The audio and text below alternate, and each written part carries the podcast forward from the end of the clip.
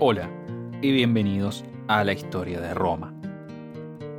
Hasta ahora hemos cubierto la historia del cuatro de los siete reyes de Roma, Rómulo, Numa Pompilio, Tulio Hostilio y Anco Marcio.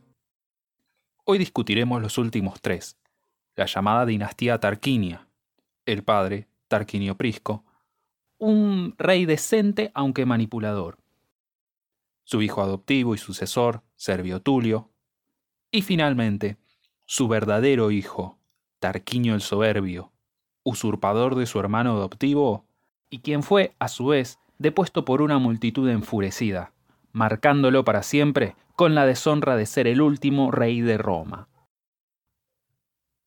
Lucio Tarquinio Prisco nació en Tarquinia, una de las doce ciudades de Etruria, el hijo de Demárato, un exiliado de la ciudad griega de Corintio.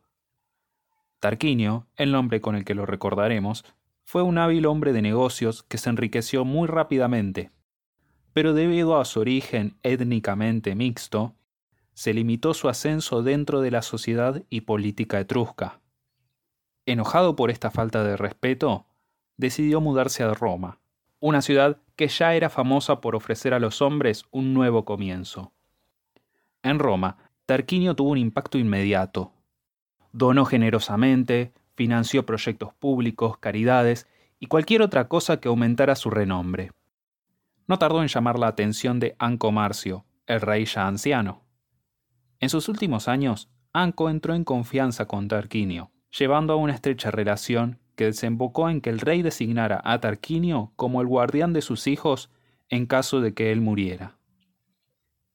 Tarquinio sabía reconocer una oportunidad cuando la tenía, y en cuanto Anco murió, envió a los dos chicos en una excursión de cacería. En ese momento, persuadió al Senado para elegir un nuevo rey inmediatamente, y así evitar cualquier posible amenaza en la ciudad producto de ese vacío de poder. Tarquinio había hecho muchos amigos en muy poco tiempo desde su llegada a Roma, y su generosidad seguramente convenció a los indecisos de que él era la persona adecuada para este trabajo fue elegido por una amplia mayoría, y así fue coronado como el quinto rey de Roma. Uno de sus primeros actos, demostrando su típica astucia, fue expandir el Senado en unos 100 miembros más, llevando el total a 300. Los nuevos senadores debían su posición a Tarquinio, y obviamente lo apoyaron en todo lo que éste hacía, haciendo que el Senado terminara siendo simplemente un pequeño sello de aprobación para todas las políticas de Tarquinio. Esto hubiera sido desastroso si Tarquinio hubiera sido un líder tiránico o incompetente. Pero resultó ser un rey bastante consciente y hábil, tanto como administrador, así como en su rol de jefe militar. Poco después de su elección, Roma se vio envuelta, otra vez, en una guerra contra las tribus latinas vecinas. Tarquinio puso a sus oponentes en fuga con mucha facilidad y volvió a la ciudad con un enorme botín. Decidió festejar su victoria celebrando juegos públicos como jamás se habrían celebrado. Pero no existía un estadio lo suficientemente grande como para contener su visión. Así que ordenó la construcción de un hipódromo entre las colinas del Palatino y el Aventino. Este hipódromo, cuando fuera completado, se lo conocería como el Circo Máximo, uno de los establecimientos deportivos más grandes del mundo antiguo, y que seguiría en uso continuo por los mil años de existencia del imperio. Una vez que los trabajos en el Circo Máximo comenzaron, los romanos se entrenzaron en una pelea con las restantes comunidades sabinas. Estas comunidades nunca se habían recuperado de tener la mitad de su población anexada a Roma y ahora querían desafiar a estos advenedizos por el control de la región.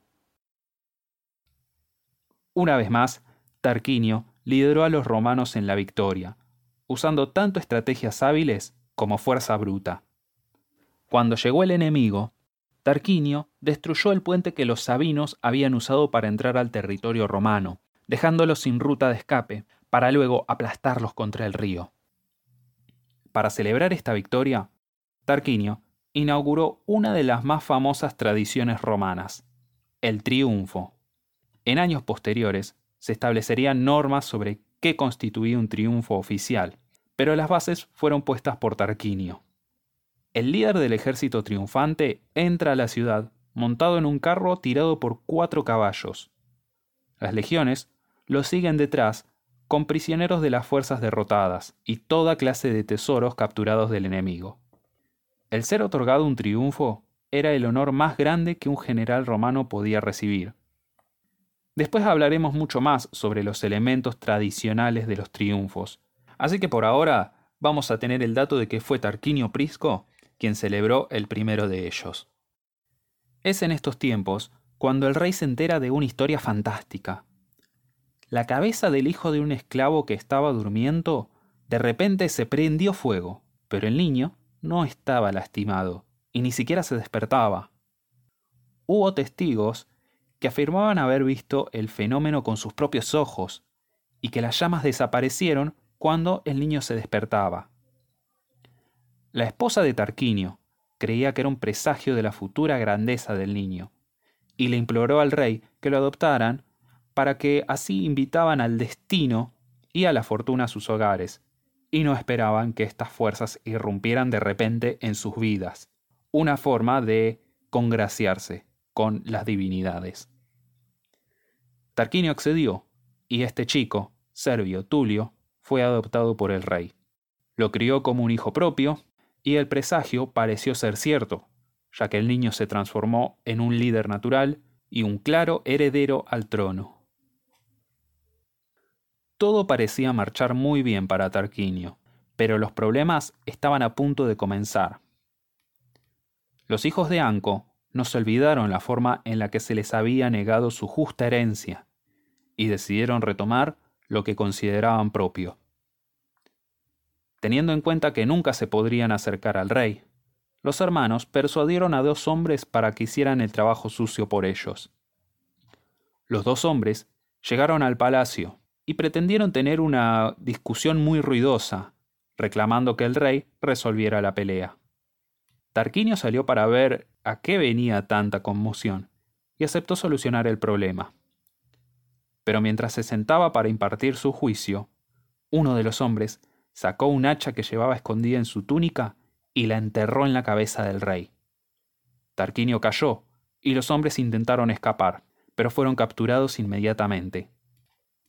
La esposa de Tarquinio, Tanaquil, al ver la gravedad de la herida, despejó la sala y trajo a Servio Tulio para que lo ayudara con el rey.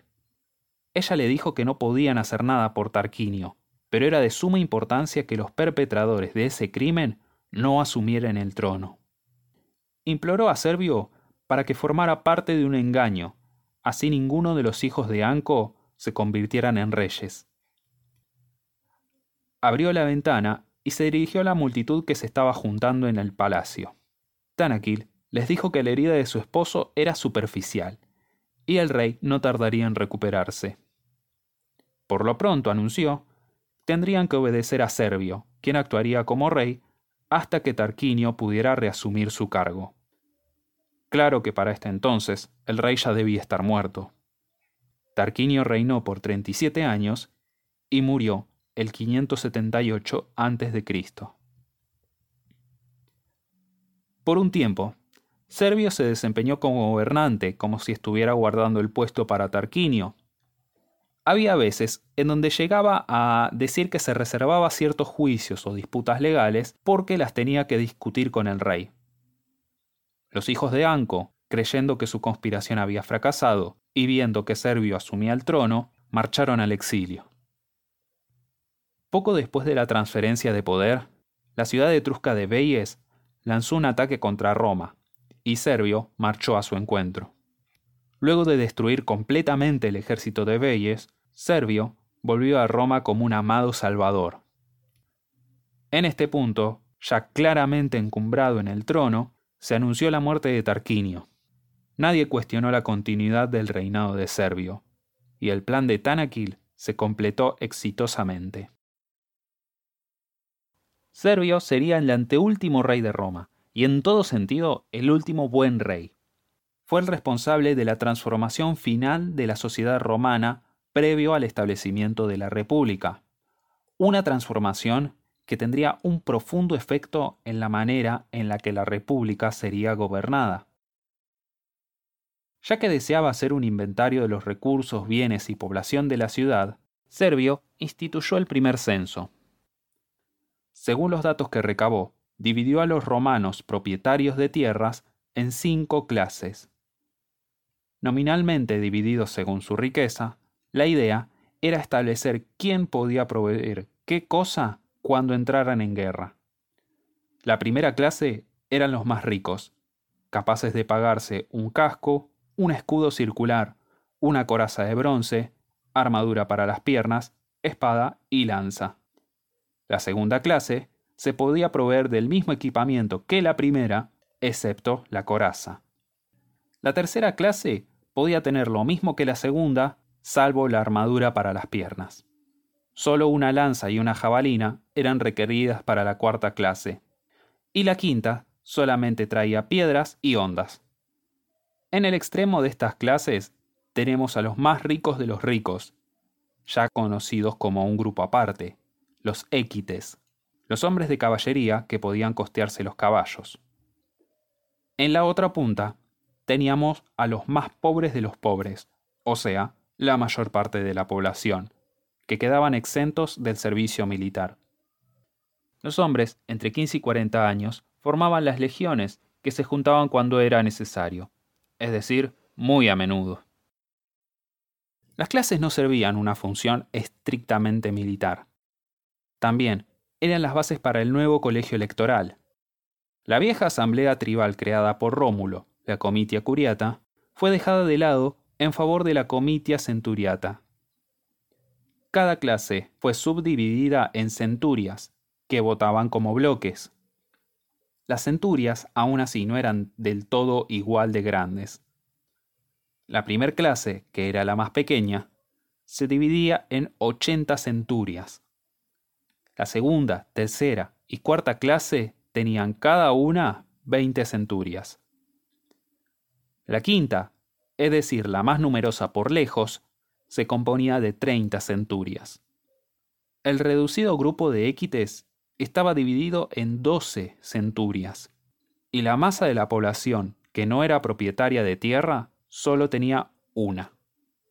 Siendo que las elecciones estaban determinadas por mayoría simple, entre los équites y la primer clase, tenía los votos necesarios para decidir quién estaba a cargo y qué políticas se llevaban a cabo. Existe cierta lógica en este método tan sesgado de votación. Los más ricos eran quienes se ponían al hombro las cargas financieras tanto del Estado como del ejército, y por eso sentían que el poder que tenían era algo totalmente justificado. En cambio, el grueso de la población terminaría viendo todo este sistema como una enorme injusticia, y en el futuro tomarán medidas drásticas para hacer oír sus voces. El reinado de Servio continuó tranquilamente. Incluso las comunidades latinas estaban aportando fondos para la construcción del templo de Diana en Roma, lo que significaba que iban a reconocer finalmente a Roma como la ciudad principal de la región del Lacio. Aún así, no todo iba bien. Así como los hijos de Anco habían sido el final de Tarquinio, los hijos de Tarquinio serían la perdición de Servio.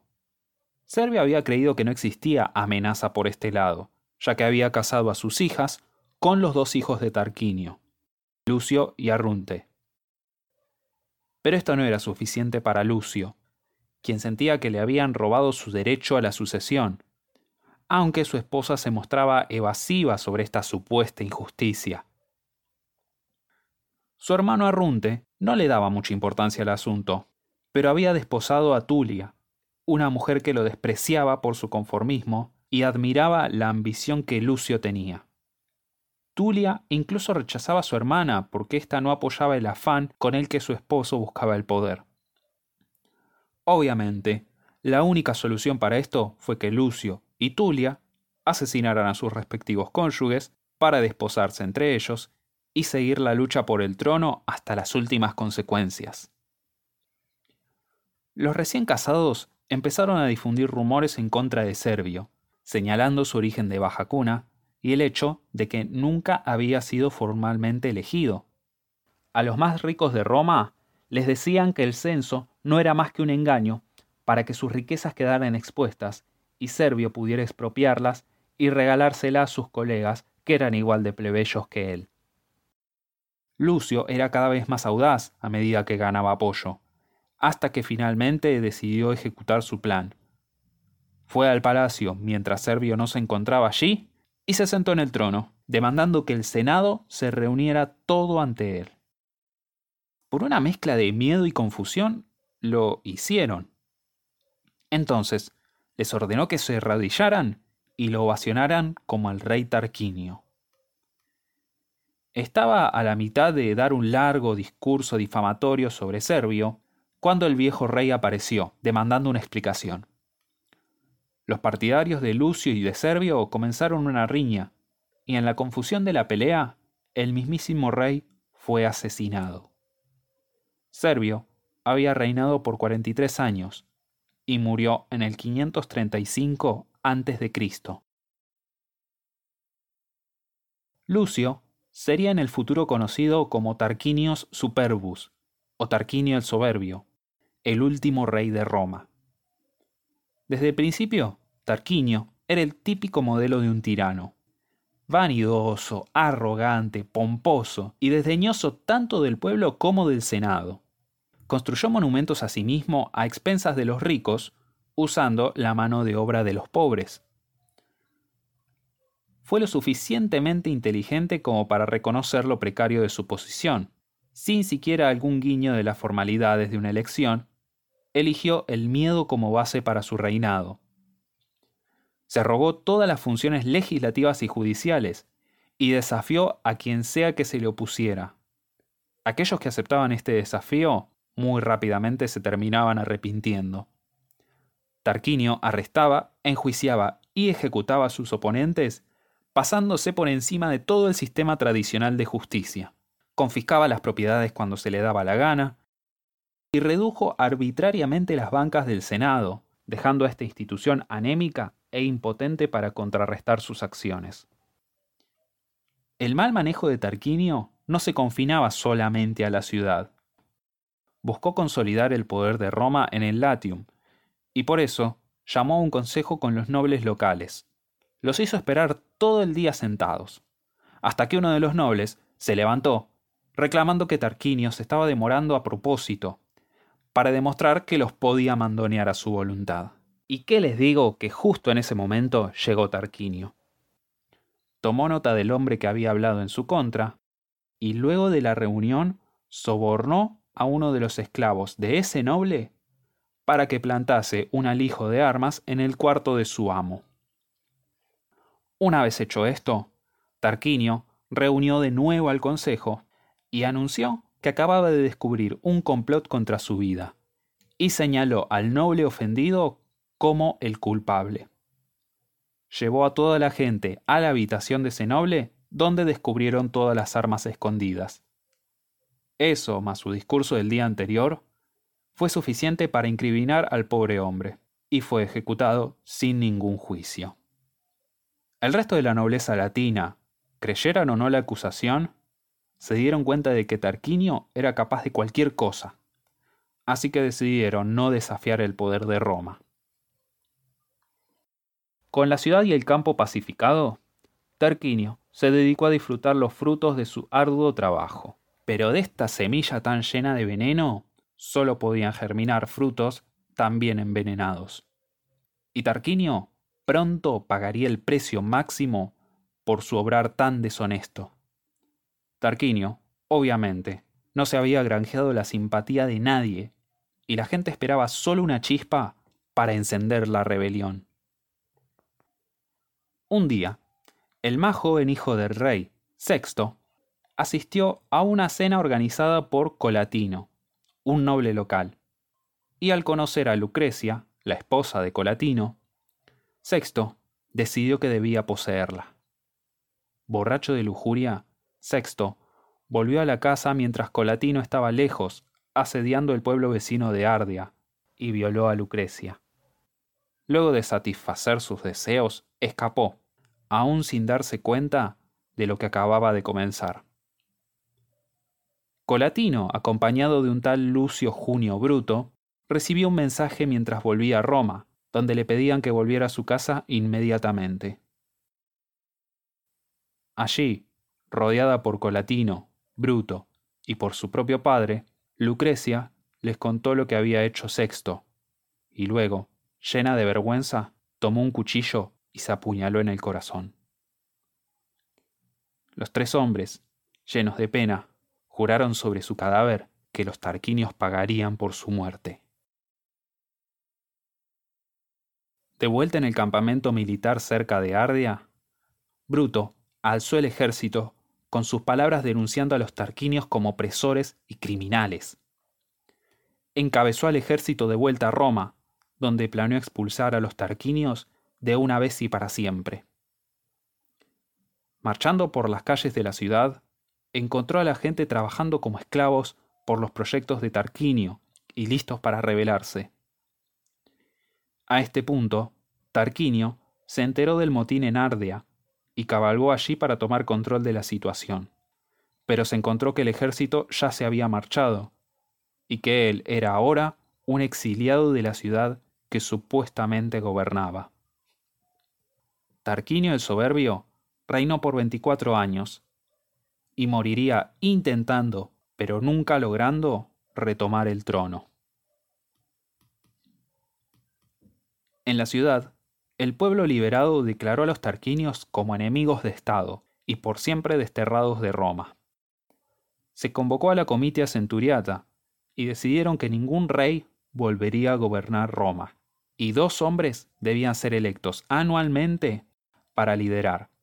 Así, el poder nunca estaría concentrado en las manos de una sola persona. Colatino y Bruto fueron electos, iniciándose como los dos primeros cónsules de la historia romana. El año era 509 a.C. y la república más famosa del mundo acababa de nacer. Toda esta historia sobre la desafortunada dinastía Tarquinia arroja una sombra muy interesante sobre la historia de Roma. A través de lo que son claramente biografías apócrifas, un punteo de la historia verdadera empieza a emerger. Como he dicho antes, la cultura romana era un derivado de influencias etruscas y griegas.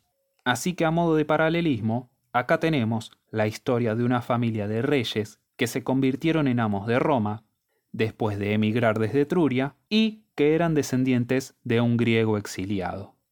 Ahí, en la historia particular de los tarquinios, se encuentra la historia general de toda Roma. Este dramático y quizás ficticio recuento tiene ciertas raíces en la realidad.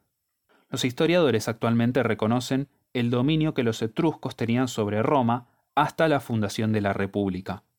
Es probable que reyes etruscos hayan gobernado la ciudad y que fueron rechazados por una población nativa que desconfiaba de su poder. Pero la claridad del cuento de los tarquinios omite la complejidad de una realidad que estaba llena de alianzas, matrimonios y de culturas chocando, que hacía difícil definir quién era un romano de verdad y quién era un etrusco extranjero. La historia de los reyes también ofrece una moraleja que los romanos siguieron con gran éxito y abandonaron bajo su riesgo. Hasta el desgraciado Tarquinio Superbus, ninguno de los reyes anteriores había sido el hijo de un gobernante anterior. La sucesión hereditaria casi no tenía relevancia en el ascenso de los reyes. Anco Marcio fue el único que tenía algún parentesco con uno de sus predecesores, y era el nieto de Numa, no un heredero inmediato. Es un enorme contraste con las monarquías que surgen en la Edad Media, que se fundaban enteramente en el paso del mando de padre a hijo, sin importar el mérito o la habilidad del sucesor. El historiador Gibbon famosamente marca el principio del fin del Imperio Romano en el momento en el que el emperador Marco Aurelio se deja llevar por sus sentimientos y elige a su hijo Cómodo como sucesor en el año 177 después de Cristo, en vez de buscar a un hombre más preparado y capaz. Esta elección terminó con cinco sucesiones exitosas de poder del emperador a un hombre que era elegido por sus méritos y no por su parentesco. El periodo conocido como el siglo de los cinco buenos emperadores marcó el punto más alto del poder, riqueza y estabilidad de Roma. La historia nos ha mostrado una y otra vez que la nave del Estado navega hábilmente cuando el liderazgo se basa en la capacidad, y que naufraga cuando solo se basa en el origen o en la cuna. La monarquía romana ha muerto y jamás volverá. La próxima, vamos a continuar con la historia de la República Romana y rastrearemos su larga marcha por la península itálica, a través del Mediterráneo, y a partir de ahí, derecho a las leyendas. En el próximo programa veremos los primeros días de la República, quiénes fueron sus primeros líderes y qué pasaría con todo aquel que se atreviera a intentar ser rey de Roma.